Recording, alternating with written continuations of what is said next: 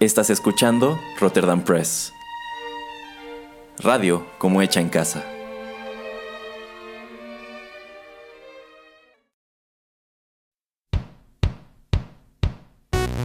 Esto es Rotterdam Chips, pedacitos de nuestra biblioteca que compartimos contigo.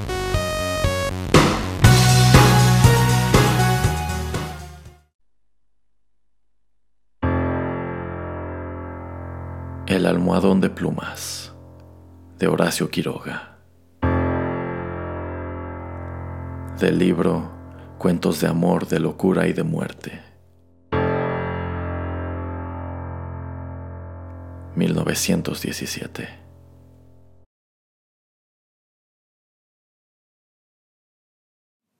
Su luna de miel fue un largo escalofrío. Rubia, angelical y tímida, el carácter duro de su marido heló sus soñadas niñerías de novia.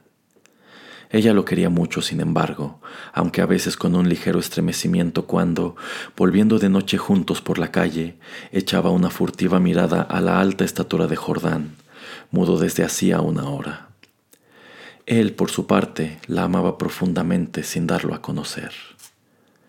Durante tres meses se habían casado en abril, vivieron una dicha especial.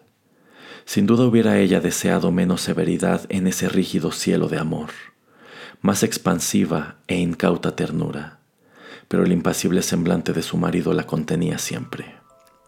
La casa en que vivían influía no poco en sus estremecimientos. La blancura del patio silencioso, frisos, columnas y estatuas de mármol producía una otoñal impresión de palacio encantado. Dentro, el brillo glacial del estuco, sin el más leve rasguño en las altas paredes, afirmaba aquella sensación de desapacible frío. Al cruzar de una pieza a otra, los pasos hallaban eco en toda la casa, como si un largo abandono hubiera sensibilizado su resonancia.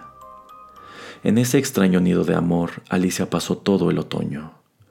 Había concluido, no obstante, por echar un velo sobre sus antiguos sueños, y aún vivía dormida en la casa hostil sin querer pensar en nada hasta que llegaba su marido.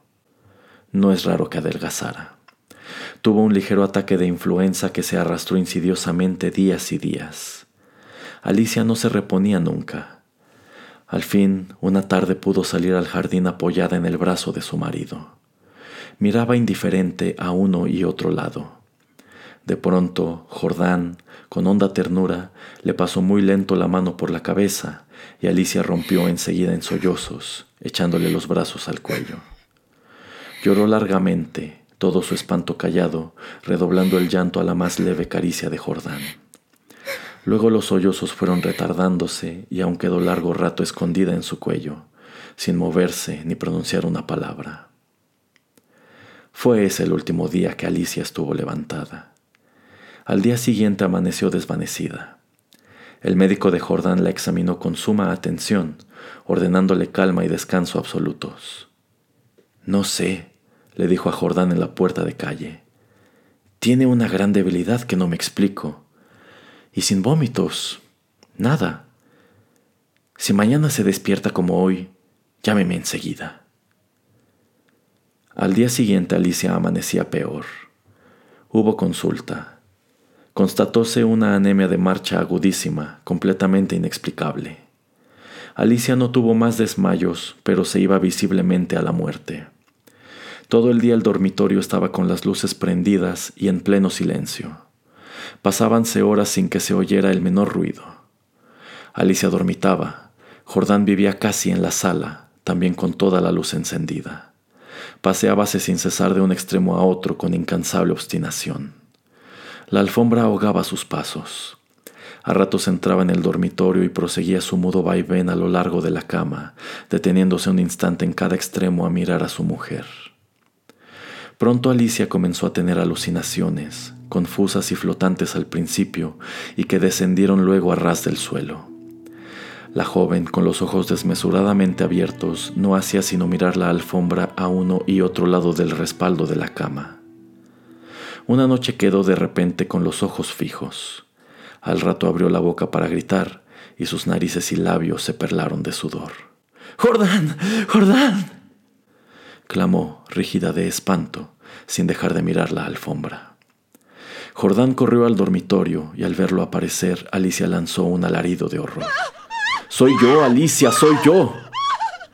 Alicia lo miró con extravío, miró la alfombra, volvió a mirarlo y después de largo rato de estupefacta confrontación, volvió en sí.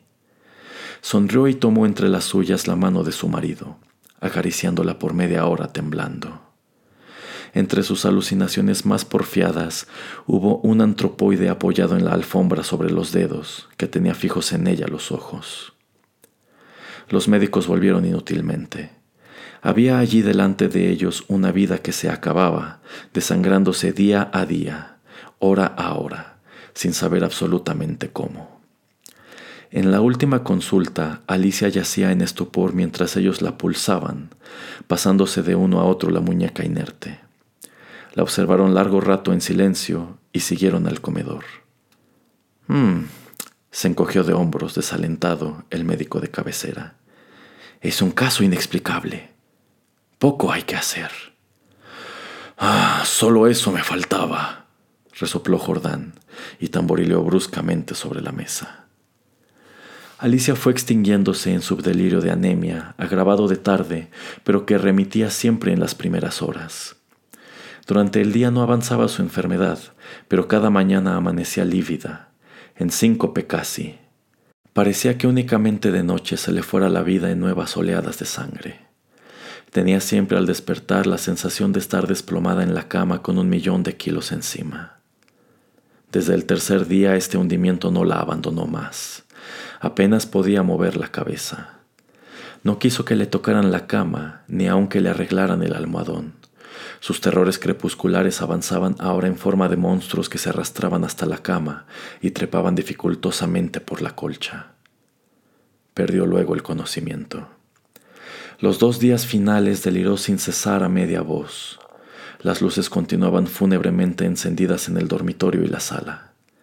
En el silencio agónico de la casa no se oía más que el delirio monótono que salía de la cama y el sordo retumbo de los eternos pasos de Jordán. Alicia murió por fin. La sirvienta, cuando entró después a deshacer la cama, sola ya, miró un rato extrañada el almohadón. Señor, llamó a Jordán en voz baja, e, e, en el almohadón hay manchas que parecen de sangre. Jordán se acercó rápidamente y se dobló sobre aquel. Efectivamente, sobre la funda, a ambos lados del hueco que había dejado la cabeza de Alicia, se veían manchitas oscuras. Parecen picaduras, murmuró la sirvienta después de un rato de inmóvil observación. Levántelo a la luz, le dijo Jordán. La sirvienta lo levantó, pero enseguida lo dejó caer y se quedó mirando a aquel, lívida y temblando. Sin saber por qué, Jordán sintió que los cabellos se le erizaban. ¿Qué, qué hay? murmuró con voz ronca.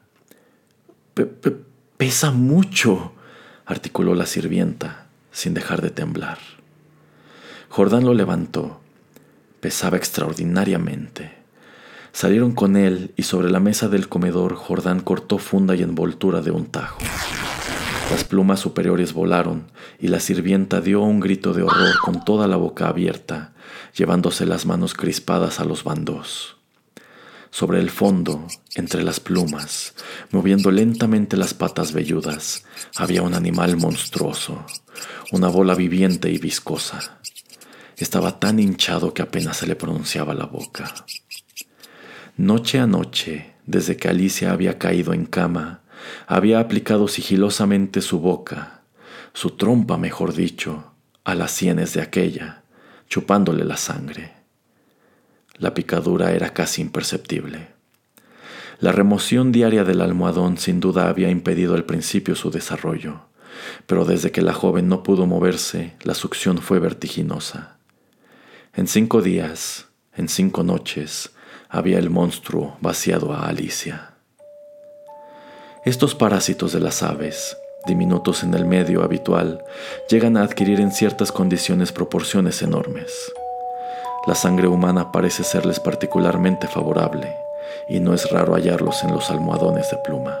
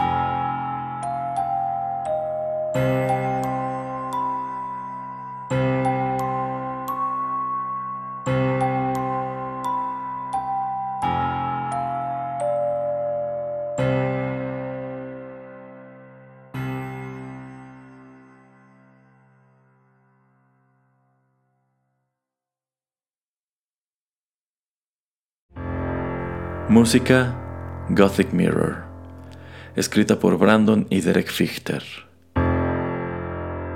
YouTube 2015.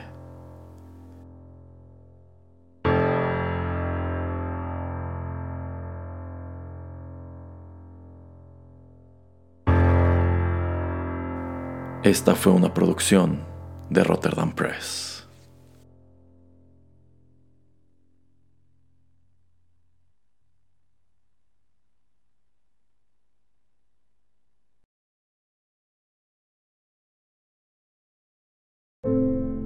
Estás escuchando Rotterdam Press.